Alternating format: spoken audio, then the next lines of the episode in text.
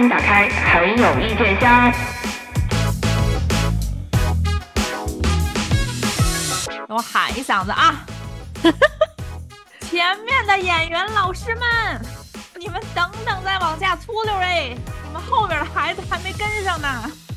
这真的是发自肺腑的呐喊呢。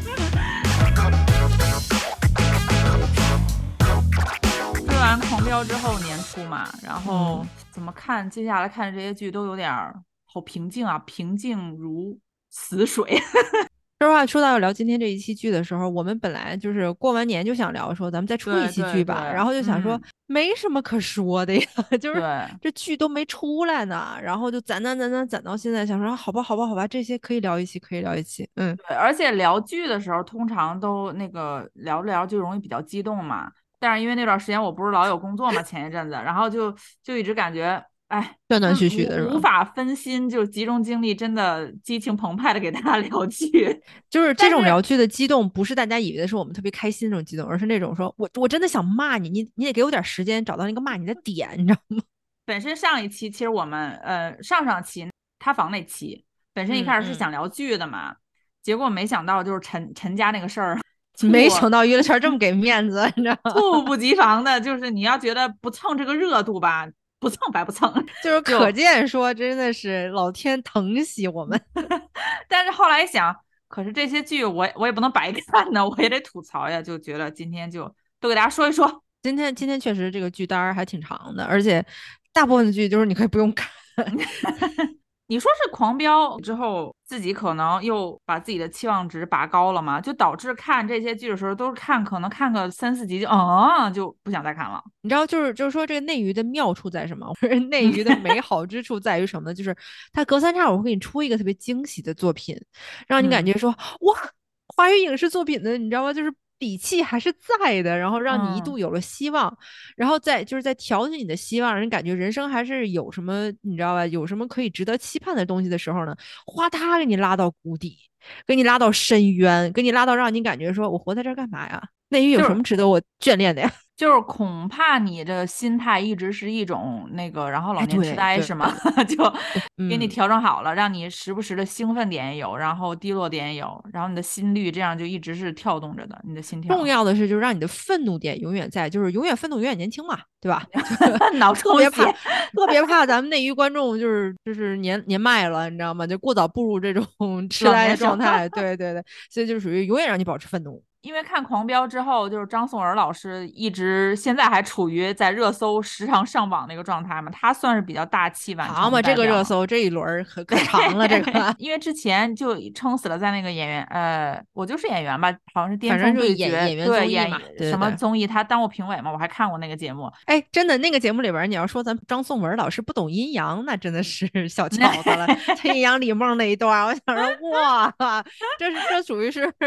这属于汉子茶呀，属于 汉子茶。那个小阴阳搞的哇！人家不管怎么样，经过了努力，人家终于拿到了一个 A 好的角色，人家实力也在那摆着，然后一下就爆了嘛。然后爆完之后，反观另外几位，哎，人家可能。早就已经功成名就，还不错的，怎么这么粗溜溜，跟那个打粗溜滑似的，就就不行了呢？你比如说黄渤老师，黄渤老师，我真的感觉就是你现在就晚年不保，是不是有点早了？黄渤老师，感没感觉？就是那个打开生活的正确方式，有没有一种黄渤老师接过了黄磊老师的接力棒，非要在靳东老师的领域插一脚？就是三位老师莫要急。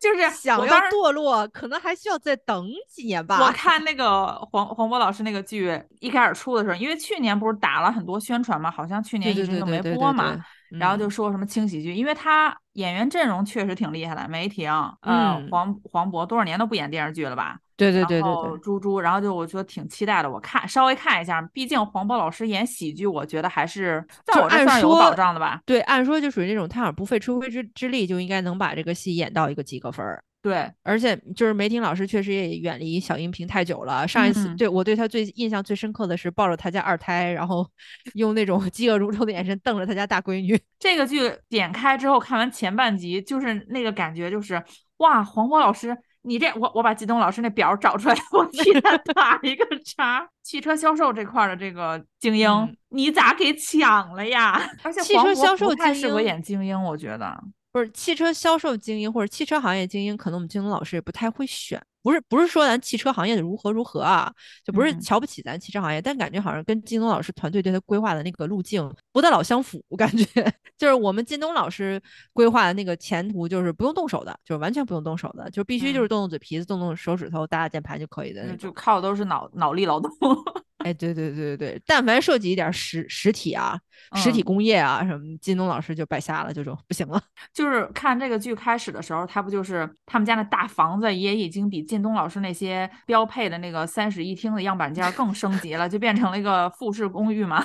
然后，然后那大玻璃窗，以前我们老说就是吐槽那个别的剧的时候就说嘛，你一定要俯瞰这个世界嘛，你在你的那个办公楼一定要是一个摩天大厦的。顶层，然后你要俯瞰他，他们家从住宅就开始了，都不用走到办公室，人家不都不用上班儿，人家搁家就看，你知道吗？搁家就俯视你们这些芸芸众生。大落地窗，而且讲这个故事充满了一个中年油腻男人的那个歪歪呀，就是一言呐，就怎么着，猪猪猪这么漂亮的姑娘啊，在国外也挺成功的，为了一个长成这样的 处女，非要回来，哎，哎，非要就是。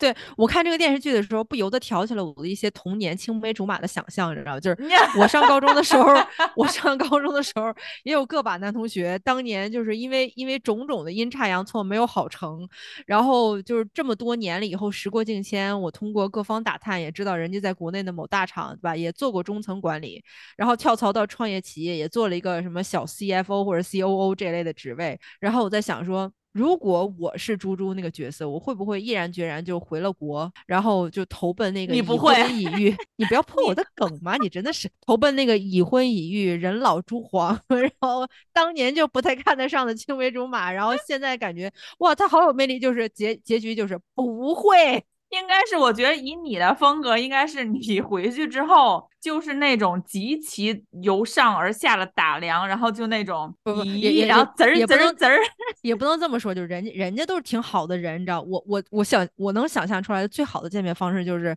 哎，叫你媳妇儿出来一块吃个饭，我得请请你媳妇儿，就是多善良的人呀，把你给把你给。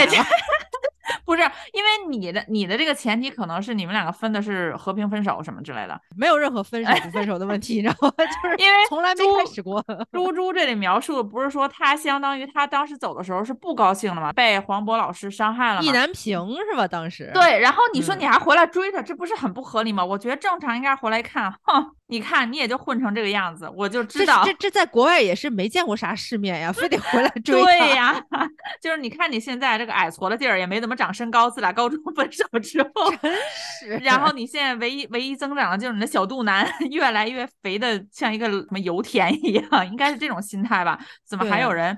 而且而且猪猪一说就是啊，当年你对我的伤痛就是怎么怎么着，我跑进一个胡同还是跑进哪儿，然后不小心摔了一跤，然后我我怀的孩子就没了。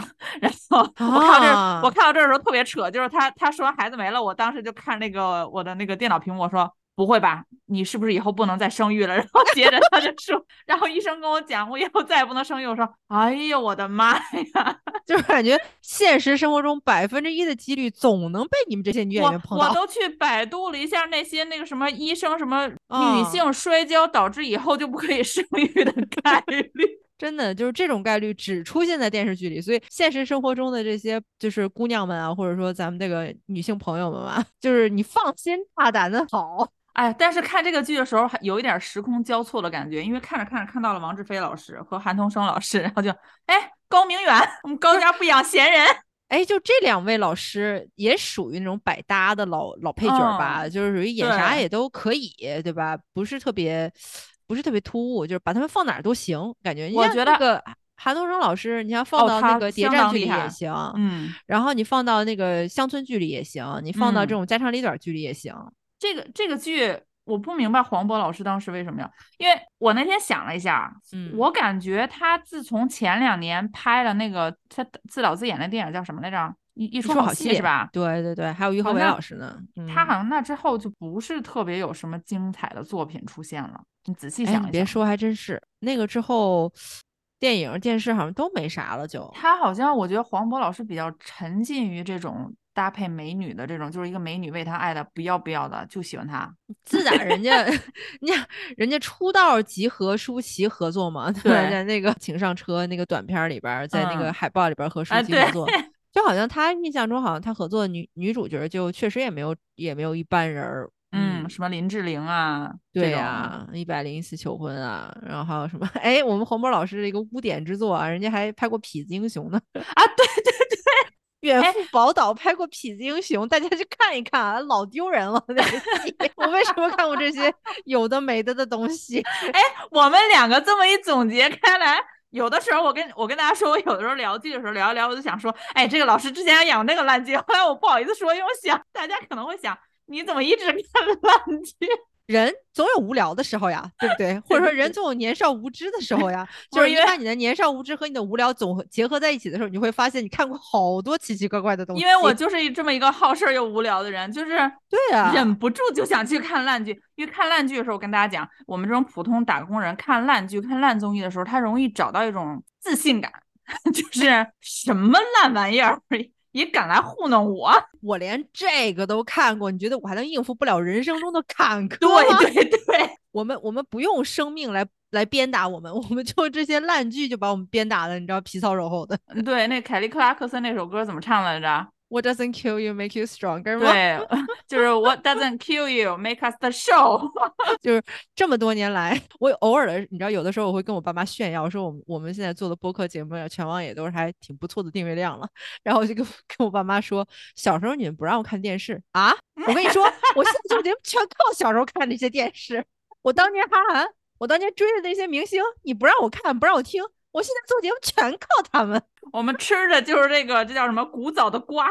哎，黄渤老师，我当时我当时写这个时候，我我有个问题，其实我想问你，我不一定能问得了，就是你看黄渤也拍那个一出好戏嘛，就感觉他们，尤其是他们那一波，好像演着演着就。很喜欢往幕后转，而且就是有一些呃，有一些演员演电视剧出身的，很多就是转去做制片人嘛，这个还比较普遍的。但是这些演电影出身火了的，感觉好像就很，尤其是这些比较中年的男演员，很喜欢转去干一个导演，这是一个风潮。就是就是，如果你演的挺好的，然后你票房比如说，就是最明显的一个案例，就是最近扑街了的。邓超，中国乒乓，这确实是一个就是演而优则导嘛，在它其实是一个趋势，就是这个趋势背后的心理就是心理动机是什么呢？就是当演员他其实是一个其实是一个被制控的这么一个角色，我要读别人的剧本，然后我要理解别人的角色创作，然后我要透过别人的意图来表现出一种别人想要表达的意思。嗯，但是当他达到了一定的创作高峰的时候，他就感觉其实我自己也可以主导我自己的创作方向。所以当演员他达到了一定高度的时候，他会想说，哎。我已经演得很好了，我也能理解得很透彻了，我可不可以自己创造一个角色出来？按说这种自然的这种创作方向应该是他倾向于去做编剧，但是因为在国内是导演体系嘛，就是做不管是做电影还是做那个电视剧也好，基本上是导演说说了算，导演画画事，所以演员会倾向于转转为导演，就是我也可能和编剧合作创作一个新的角色，然后进而去主导这个电影电影或者电视剧的创作方向。我觉得啊，就是以我这个哎，以鄙人啊十来年在影视圈混迹的这个经验和揣测啊，我觉得这其实是一种个人那个自尊的一种极大满足，就是个人 ego 的一个放大。嗯，你说真正就说演员演而优则导，真正成功的有几个呀？我目前看到，我觉得可能只有姜文吧。那你说像邓超这种？他是连续不断的拍烂片儿。其实有的时候，大家在做一件事情做的差不多了，做的比较成功了以后，大家会想要转换另外一种赛道赛道去挑战自己。你遇到坎坷了，遇到挫折了以后，你肯定是越挫越勇啊。第一次老想证明自己，对，老想证明就是我肯定是能把这件事做好的。你想，邓超做导演，他从来都没有，几乎没有过就是成功的成绩啊，对吧？分手大师什么？所以。邓超老师他必须不断的证明自己，如果他现在停止了，那就说明你不是一个成功的导演。那这怎么受得了呀？他必须要证明到自己成功为止啊！自尊心受不了。我我也是，确实我也有点 shock 到了啊，我有点震惊到了。就这次中国乒乓怎么怎么怎么 拉胯拉成这个样子？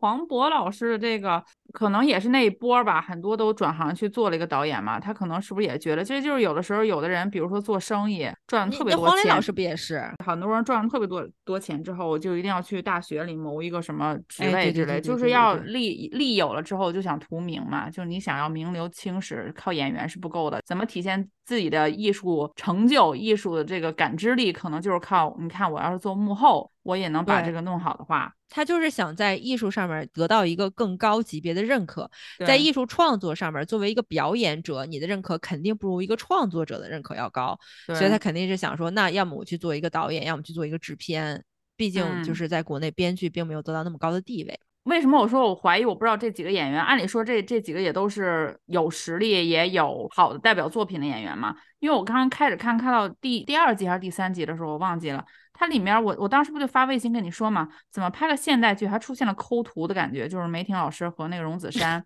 他们两个在那个大马路上，我说，哎，我说这段好像抠图啊，就是这么假。但是这个剧它确实创造了一些比较有意思的一些是一些话题，就是他自己也买很多热搜嘛，其中有一个热搜就是，其中有一个热搜就是梅婷饰演的这个妻子，她因为家庭变故，然后有了这个躁郁症，然嗯后她就是在这个治疗自己的过程当中，然后和自己的另一半儿在磨合的过程当中，发生了一些很多很多的这种。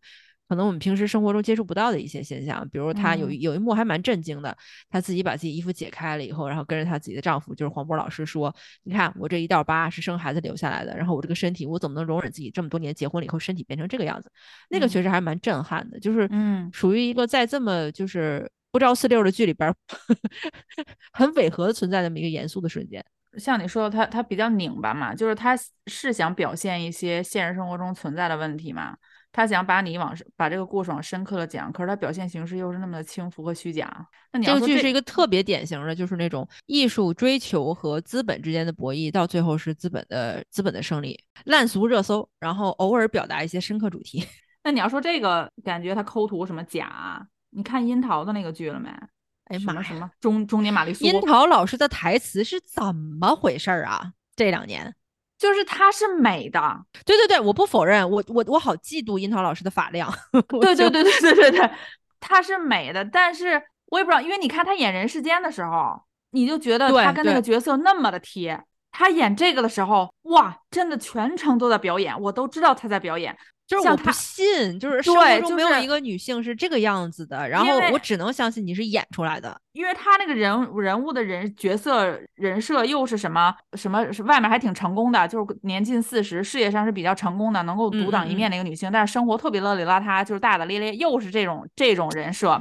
完了呢，樱桃事业成功的女性，我这么跟大家讲吧，事业成功的女性能够允许自己生活邋里邋遢成那样，在现实中几乎不存在。要么就是我自己能把自己的生活过得非常井井有条，要么就是我雇一个阿姨把我的生活过得井井有条。对，就是他们一定要觉得，如果是他两方面都强，就是他生活照顾了自己，照顾的又好，然后他事业又搞得特别好，好像这种人是是悬浮还是不接地气？不允许存在这种人。对，就是你一定要把他某一面给拉下来，要不然就是他生活特别厉害，但是事业不行；要不然就是他事业特别强，但是他生活不行。樱桃老师这个角色不就是后者吗？就是我让你生活邋邋遢，嗯嗯但是樱桃嗯老师一看就是那种生活中特别自律的人，你知道吗？然后他她能把自己头发弄成那样，他生活中怎么可能邋遢？姐妹们，演他什么乐里乐他的表现就是什么。在家吃喝啤酒啊，半夜起来然后开始吃薯片，我就感觉吃薯片那个感觉都是不情愿，就是不是朋友们，垃圾食品。对，你看樱桃，就本身咱们不批评薯片这个东西可不可以存在在樱桃这种美女的生活当中了，就是像樱桃那口牙，她有没有可能半夜喝啤酒，然后起来吃薯片，不刷牙上床睡觉，不用电动牙刷刷个三遍五遍的，然后再上床？你觉得可能吗？你觉得她那口牙能维持成现在这个样子吗？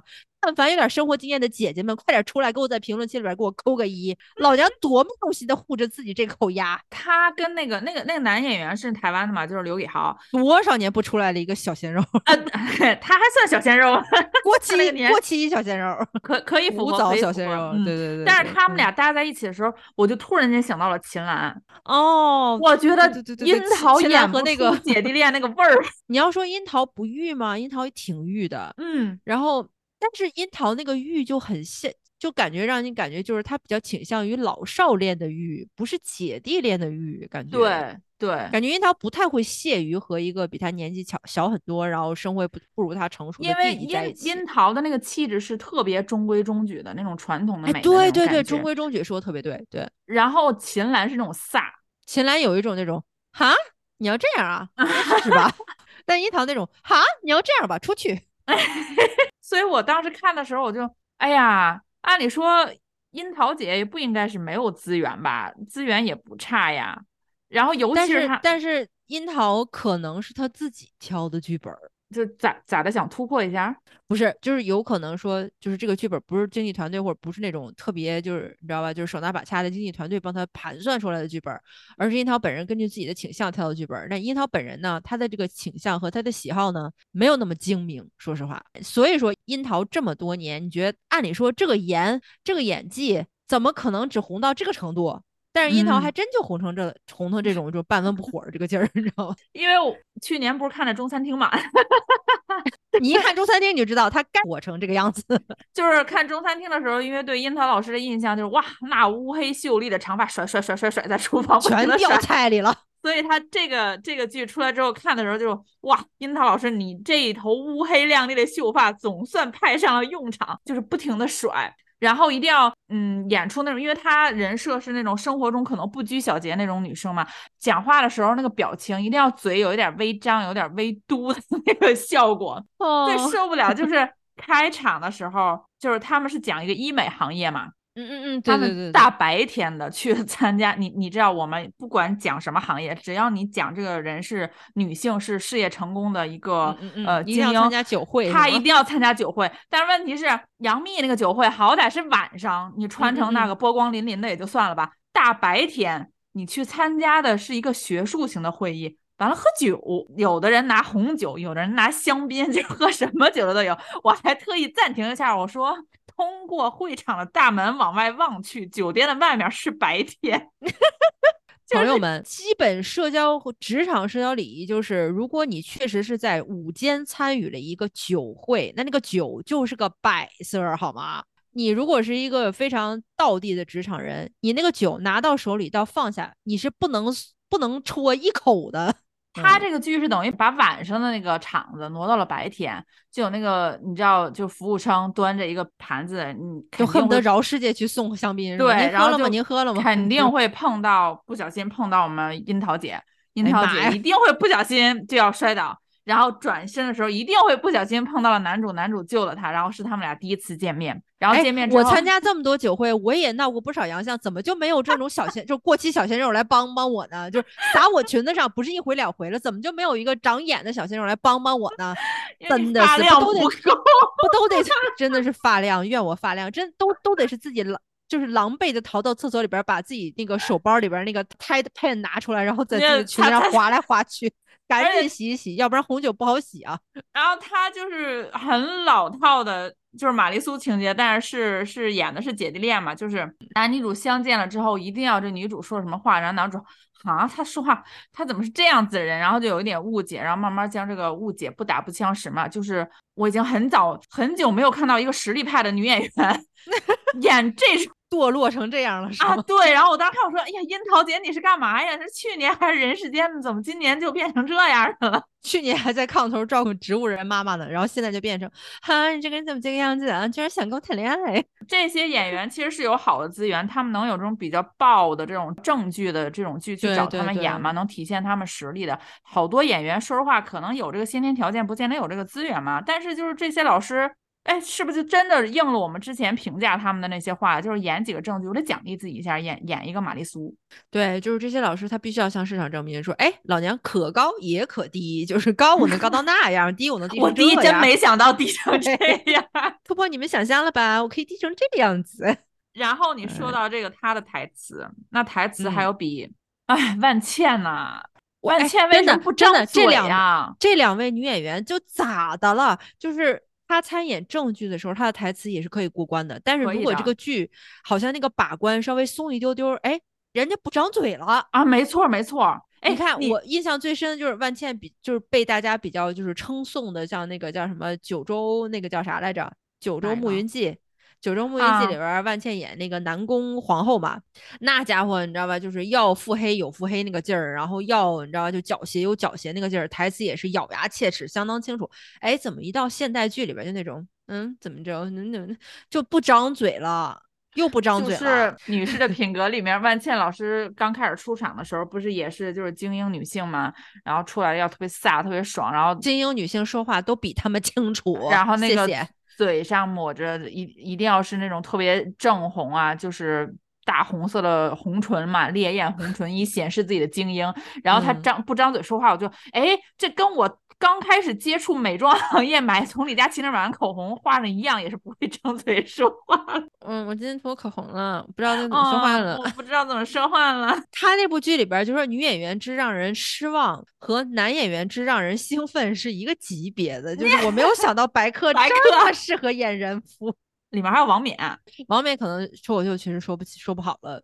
就就改成演，对对对，改成当那个你知道吧，十八线男艺人。这个剧就是造谣，他造谣我跟刘阿姨。这个剧我看不下去的原因，一是因为他这个台词不行，其实刘敏涛老师的台词还是非常好的。他演那个角色，至少开场看上去虽然是老生常谈的故事吧，就是家里又是你知道重男轻女，完了有原生家庭的问题，但是感觉他还挺决绝，挺挺爽快，就是我不可能出这个钱呀，什么什么之类，你们休想从我这拿这些。但是他这个剧整体看上去感觉，因为它又是类似于女性群像剧那种吧，又是长成一样的办公楼，办公楼中间你知道有个悬梯，然后大家都坐在那儿，然后感觉挺好的。然后这个这个职场有各种各样问题，就仿佛让我。看的时候就就好像映射出了很多以前看过的种种的剧，比如说什么他们的名字呀，什么还有啊之前吐槽过的，就是剧中剧里面刘涛老师和杜淳老师演的那个那个烂剧，我不是也不小心看到了吗？哎，就讲的特别像，那个也是他他是卖什么产品推广的，而且他们这种剧女性搞了一般都是什么公关呀，或者是广告推广都是干这种类型，就是一定会有一个甲方。好容易出了一个接触 AI 智能的一个女老总，她也是你知道坐在张翰老师办公室 台阶上露大腿的，就是咱们这个女性在职场上就不能接触一点 hardcore 的科技吗？对吧？就不能接触点实际的科技吗？就一定要是那种比较，我不是说这种这个行业不好，但是那就比相对来讲比较虚无缥缈的，而且就是有点太多了。你就看咱们靳东老师，人家好歹都不演同样的行业吧？怎么这个女性群像剧干的都是同样的呢？都是做什么商务推广的这些呢？我们就不能干一点其他的行业吗？就是就是其他行业是没法画烈焰红唇，体现不出女性的飒，是吗？我强烈推荐樱桃老师和万茜老师，就是你们跟靳东老师的经纪团队也接洽一下，然后就是探讨一下这个靳东老师的规划思路，你们自己也照照表宣科一下，就是搬一下，对吧？就是靳东老师打勾打勾多少个行业，咱们也打勾多少个行业，咱就紧跟靳东老师的步伐。公关、医疗、航空，咱全都来一波。就是不行的话，就是樱桃老师对标靳东，完了咱万茜老师对标王凯，咱们就把这个行业一把抓了。咱们就就是他们这些男人尝试什么，咱们这些女人也尝试什么，咱们肯定不吃亏。我跟你说。哎我哎我突然想了个主意，就是像什么什么演员请就位，我们就是演员，就这些老是考什么演技啊这种，就类似这种节目，可不可以升级一下？因为像我们节目里经常讨论，就是说编剧特别烂嘛，这么烂俗的这种恶心的情节，谁脑子想出来啊？大家请往前倒，这个《三体狂飙》那期的编剧就可以写得出来。然后 《三体狂飙》那期我们两个啊，我们两个，我们俩我们俩。然后但 是呢，现在又说你看像樱桃、万茜。黄渤这种，就是我们觉得他们是有演技的，怎么怎么也会出现在一些啊，这演的是个啥呀？就是现在就有一种想法，那到底是编剧烂还是演员烂？我们可不可以在这什么演员这类的竞演综艺里面琢磨怎么就是扩展一下啊？就可以搞一个，比如说，就是你还你还分什么呀？就属于编剧烂还是演员烂？那编剧演员一块儿烂呀。题目就是，如果这一集编剧砸了。看演员能不能救过来。如果这一集是 演员砸了，看编剧能不能救过来。就是类似的，因为因为因为我想的是那个，比如说，就从那个豆瓣上选嘛，从七分的剧开始演起。然后呢，如果你挑战成功了七分的，哎，下一期咱们就六分的，然后就滴滴滴，哎，最终极挑战就是东八区的先生嘛，哎，就看你的演技，你能不能救活。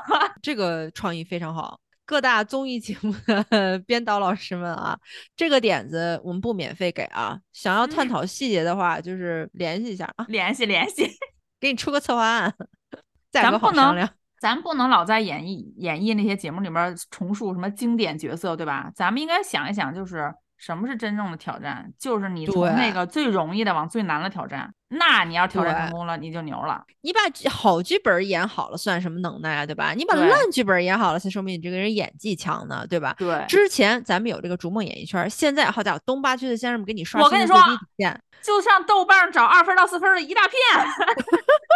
不愁不愁没有啊，就决赛也得有群众，但也得有群众基础才行，对吧？咱们咱们就挑那么一两出最有最有代表性的啊，就是这个逐梦演艺圈，东八区的先生作为咱们终极挑战毕业大戏，看哪个 资深演员团队。能够挑战这个戏，给你真的哎，就是把咱们这个豆瓣评分二点四演成了个雷雨。我跟你说，演成了个救活了。我跟你说，对对对，那得找那个老陈家的老陈来给老陈家小雷雨。不是最近上了很多古装嘛？啊，对对对对，还蛮多的。你我我没看，你看那个《显微镜下大明》了？我记你还我看了，我是认真，因为我是冲着原著作者去看的，就是马老师吧，马伯庸老师吧，就是他的原著出现呈现出一个什么样的问题呢？原著倍儿精彩，改编全扑街。马伯庸老师的书改编的剧就没有一个 豆瓣评分高的。我当时看《显微镜下大明》，我真是捏着鼻子看了四集，我想说。这个张 若昀怎么演了个傻子？就本身这个角色，他可能是有点阿兹伯格综合症，就是那种你知道，就天才嘛，就有一些就是特别明显那种，就对数字很敏感，或者对一些呃表征很敏感那种天才，他会有一些偏执的症状体现出来。比如说他会特别执着于数字啊，执着于一些特定的概念什么的。但这种人，我们前有珠玉的，你比如说那个。宇宙大爆炸《Big Bang Theory》里边那个 Sheldon，Sheldon 他其实可以是一个人，他同时也可以是个天才。嗯，但是在这个显微镜下大明里边，这个这个这个主角就演的真的就是一个我是个傻子吧？就 就张若昀老师也是在这个剧里边贡献了唯一一种稳定的演技，反倒是他的小配角费启鸣 让我感觉说哟，是吗？真的就是除了《五十公里桃花坞》之外，我没有看过他其他代表作。然后这部戏我说好，费启鸣，你可以把它放到你的代表作名单里了。我就觉得费启鸣就是你难，你很难想象一个没有那么了不起的一个小演员，他能演出一个比较合格的演员来，就是一个你期待他是零分的人，然后他给你演出了六十分，就感觉这个进步好大好大。然后像张若昀是那种你怎么也得七十分吧，他给你演出了一个六十二点五。然后你就觉得，就是就是因为对他还是有所期待的。对呀，就就是这几年，张若昀他还比较倾向于演这种古装剧，这种书改剧，就原作都还蛮受欢迎的。你像《庆余年》呀，《雪什么汉刀行》，就是按说《雪中悍刀行》啊，《雪中悍刀行》，按说原作都是非常精彩的。你改编就是如果不出大差错的话，应该也不会太有问题。但是张若昀演的就都有一种，就让大家嗯没有。没有超出大家想象的感觉，就有点失望。对，因为我们确实可能对张若昀的那个期待，还是比对那个那个年龄段的这个男演员、青年男演员期待可能更高一点吧。对，就感觉他从起步开始就那个冲劲儿，一直往上冲，一直往上冲，然后冲到一个点了以后不冲了。嗯，就让人感觉有点失望啊！不是，相比之下，我们张若昀老师演的还是正正经经的古装剧。这这接下来有这么几部单改剧，我就有点哇！我看那个《君子盟》的时候，我真的好佩服你啊！哇，就《君子盟》这个剧吧，特别逗啊！我想，哎，这个剧节奏也是有点拖沓，我倍速看吧。然后倍速看吧，你听不清台词。哎呀，就是它处于一个。你要想倍速看吧，台词听不清；把那个速度放到你能听清台词吧，你剧情你又觉得太慢，你又觉得它进展太慢，你就想台词听不清是不是音量的问题啊？然后你就把音量放大。然后反正我看前几集就是他们为了那个渲染那个紧张烘托那个气氛嘛，就是他可能编剧导演可能觉得是我这个我知道这个剧情节奏有点慢，就是尤其是这个类似于悬疑的推理在里面嘛。就我为了让这个剧情加快，我就里面不停的增加鼓点，然后那个鼓点儿、鼓点、鼓点儿的，你该走小折就走小折好吗？鼓点儿的那个背景音又超大，然后你就是你想把音量调大了听台词吧，哎呦那个吵呀，然后你又只能把音量调小。我当然后来我看了两集，我为什么看不下去？我说我找不到一个合适的 format，我没有一个合适的模式配比是？这个剧你知道吗？因为里面我还。看那个井柏然的造型，我觉得哎，小伙子挺精神，我还觉得挺帅气。古装造型是好看的，对。但是宋威龙，嗯，就是也是不知道该怎么说，是吧？我我说我说完这我说完这以下这句话，可能我们这期又会死很惨啊！就我们节目是个 永远不知道下一期比这一期是不是死的更 惨的，对对对，就是看宋威龙演的时候，就是有看到呃王一博在那个风起陇西吗？风起陇西就有。就哎，宋威龙，你是在致敬王一博风起陇西吗？哎妈，一句话把两个流量都得罪了，你胆真大！我就说今天会死。就是我当时第一次看宋威龙跟宋茜演的那部叫什么《下一站幸福》还是《下一站什么》的那个剧的时候，我还觉得我说哟呵，我说小伙子挺玉啊，对对对对对，挺给劲呢。然后结果演奶狗，哎，对对，就结果这个剧一出，我想说小伙子脸挺僵啊，年纪轻轻脸就僵了。他的演技还不足以支撑他尝试这么多古装角色。我以为你说宋威龙真的不适合张嘴。他如果演现代剧，演一个就是跟宋茜这种姐弟恋的，其实他的形象是符合我们之前说他符合狗的形象。哎，对对，他可以，就是奶狗。嗯，你把前面那个字带上。狼狗、奶狗，狗也分很多种嘛。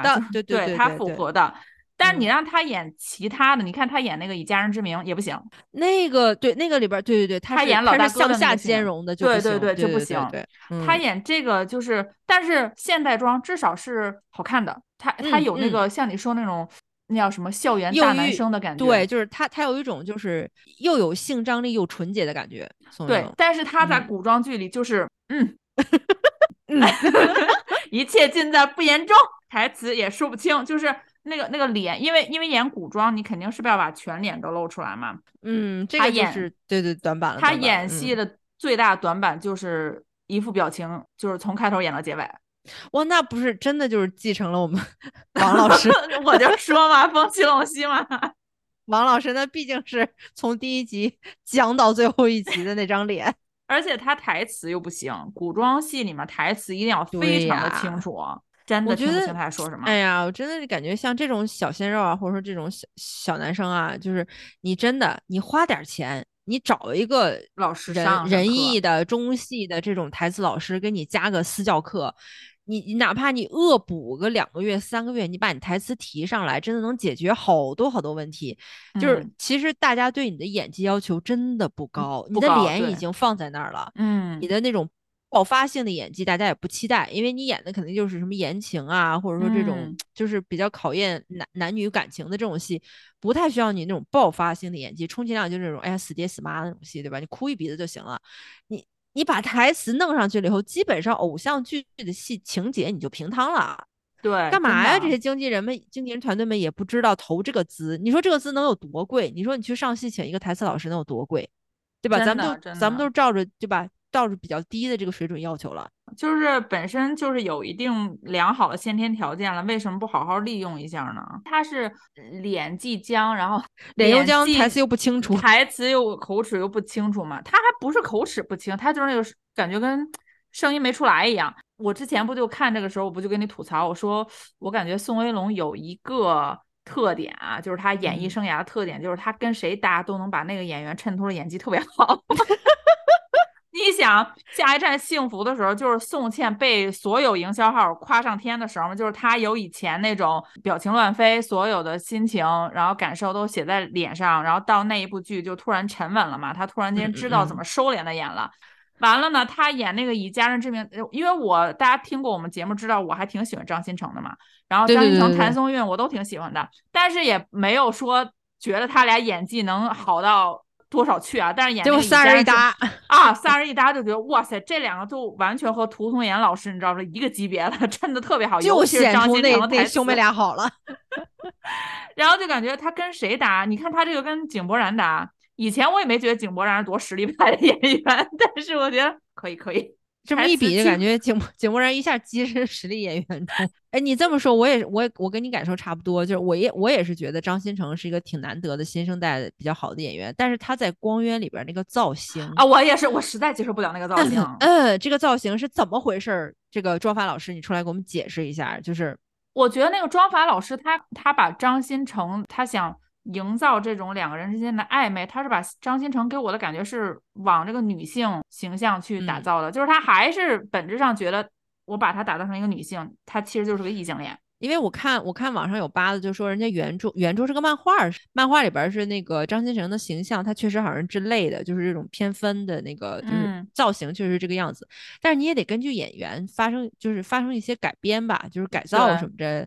就是原著是这个造型，并不见得他就是百分之百可以原可以套到这个演员身上。我就我就感觉就是张新成，如果你是想以色示人的话，妆发老师给你弄的这个妆确实没办法。那双眼皮是啥呀？弄的？张新成完全可以画成一个斯文败类的样子，结果生生让他画成了一个叫。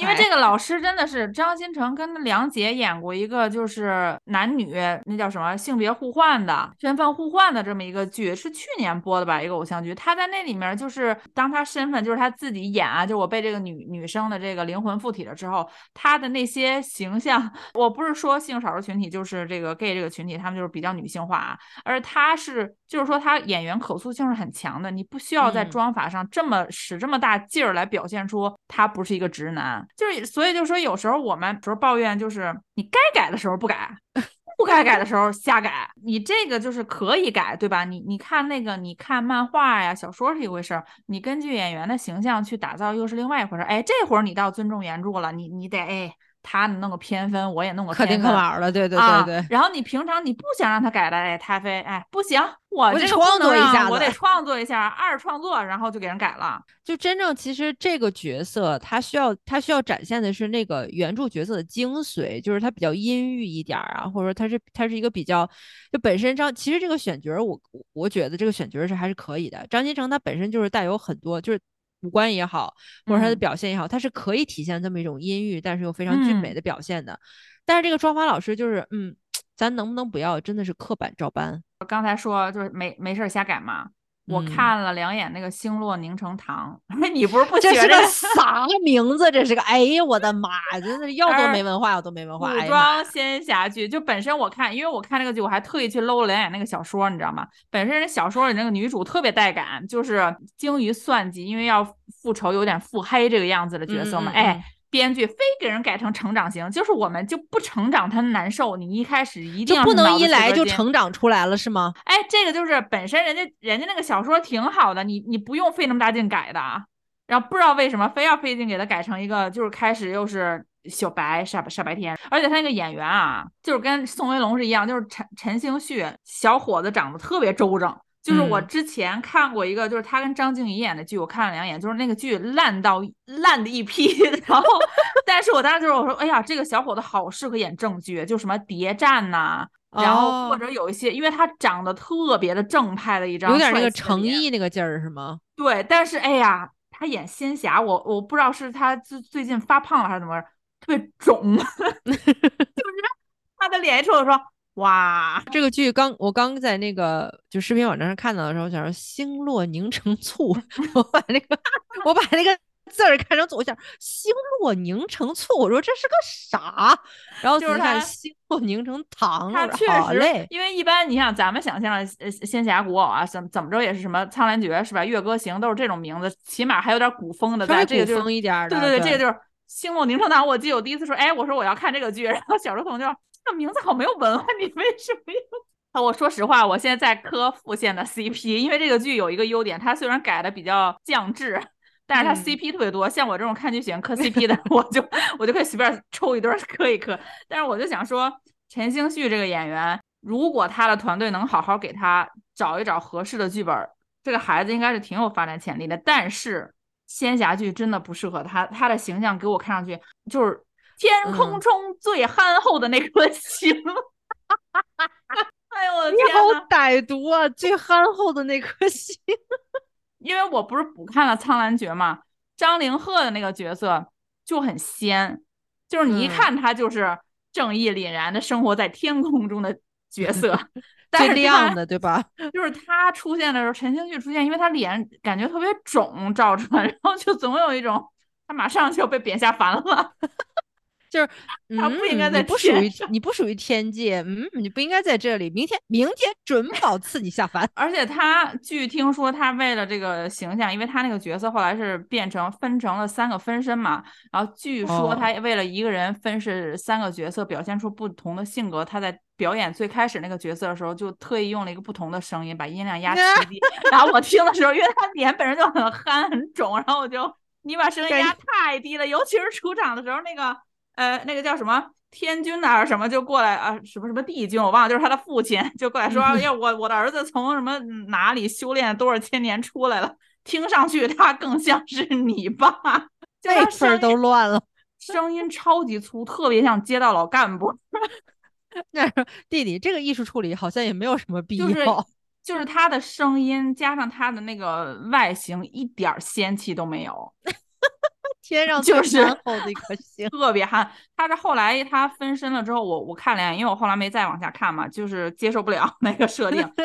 他他后来是分身之后，好像有一个叫什么辣木那个角色，哎，我觉得那个挺符合他，那个还上热搜了呢。对，那个比较符合他，因为他长得很憨嘛，就是那种中憨的形象。就如果如果这个小男孩演一个现代剧的话，演那种特别有一点点直、被保护的很好的那种，被人打开了心房，就是完全就是我没有任何情欲，我不知道我没谈过恋爱，不知道感情怎么回事儿。然后后来有一个女孩闯入我心房，就这种哪怕比较烂俗的，但是特别符合他的形象。但他真的不太适，我个人觉得他不太适合演 国武仙侠，可能减肥之后会有效果。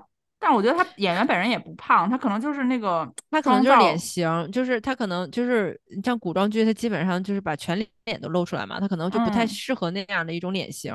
你演现代戏，你可以加个刘海啊，或者你可以对吧，弄个偏分呀什么的，遮一部分脸，你咱就扬长避短呗，对吧？你哪怕你去去那个什么清完九道弯，你去就是演个小配角也行的。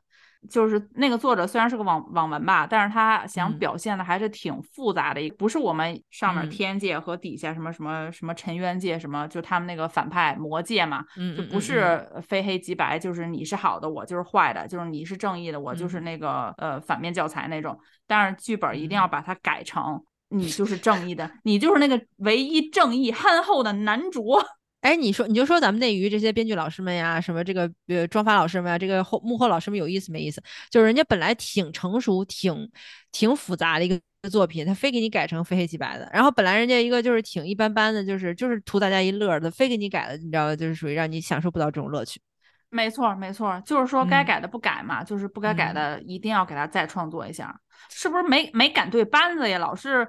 错开了 这些 老师和剧本，哎，那个剧组跟这个剧组，你俩换一下，哎，你俩把老师换一下，嗯，因为咱俩咱俩在看剧上面其实还有挺大的差别的，就是我就是烂剧收割机，对，你是可以容忍一些这种就是比较幼稚的内容啊或者什么的，我是完全容忍不了的，就是我我会我会倾向于就是只要有证据，我肯定是第一时间先看证据，嗯，然后如果要是没有证据，我会翻以前的证据。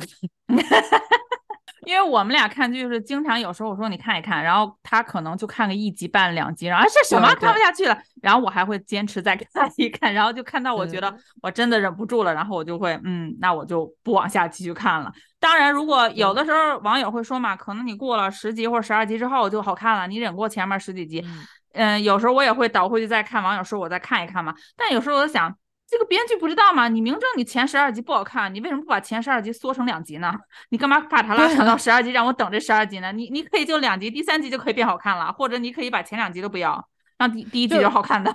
对，就是如果一个剧他跟我说他十二集之后才好看，那我对我来说这个剧没有存在必要。就是十二集之后才好看，你前十二集你怎么着？我是干嘛呢？对呀，那你干嘛要把它拍那么长？你可以把它拍短，你就把好看那部分截出来就可以了。说到这个。那个什么九霄寒夜暖，这个更拗口。我本身对这个孟玉就不是很感兴趣了，你还让我去看他演的其他电视剧。嗯，这种古古装偶像剧，我真的是把女主一定要塑造成柔弱傻白甜也就完了。然后一般还都是那种比较自负嘛。然后我犯了错误，就我不清楚原来我其实是这么弱鸡的，都是这样的嘛。这个剧有一个创新啊，就是他开始就先说了自己从小就是说病，他就是弱鸡。所以我祸害你们的，对，就是有一种我先交代好，我就是弱鸡，所以我之后弱鸡大家不要说。然后我给你打个招呼了啊，他这个他这个剧这个逻辑就感觉这个这个男主特别强，所所有人都怕他，然后但是他们又能把他抓回去，顺利的抓回去，然后让这个女主审问，我就很很飘渺。这个剧 演员演的也很飘渺，比星落凝成错还飘渺吗？哎，真的真的，我我觉得要是相相比之下，我能看凝成醋。你说国内这都什么剧啊？真的是看来看去，我我最近真的在看的剧是那个《今日宜家游》。哦，那是根据韩没听说过。那是根据韩国漫画改编的嘛？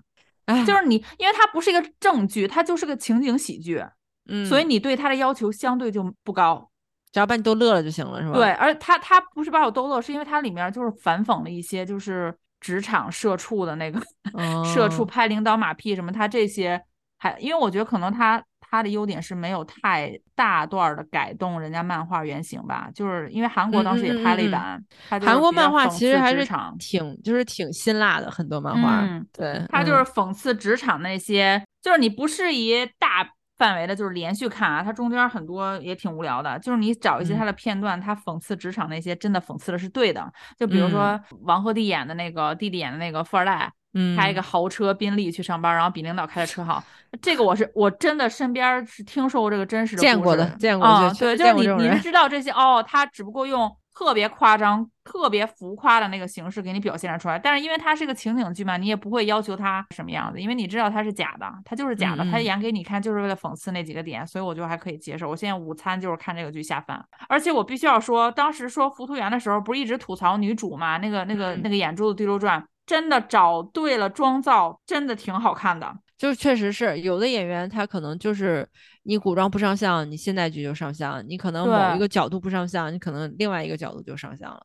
那我们这期就先聊这些，就收吧。一般是不会聊这么多部啊，只不过时间有点长了，所以今天聊的有点多。而且而且这些剧基本上都就是具备同一个特点，就是那种什么跟什么呀。我不知道别的节目大概一个剧聊多长时间，我们俩是属于一个剧，如果你这样，我们俩砍能砍出一期来。但是后来我们俩觉得这么一个剧，我们俩花一期的时间给他不太值当的。我们基本上也是按热量给分量的，对，就这么势利，没办法。不要怨我们给你的那个时间少啊。每期一怼，好嘞。那你说要是照这个趋势哈？就是年轻的演员还在坡底挣扎，还没爬上去呢。然后中间力量的演员就已经，哎，我坚持不住了，我要从山顶滑下去了。那我们国产剧以后的格局不就成了谢顶峰了，中央部长？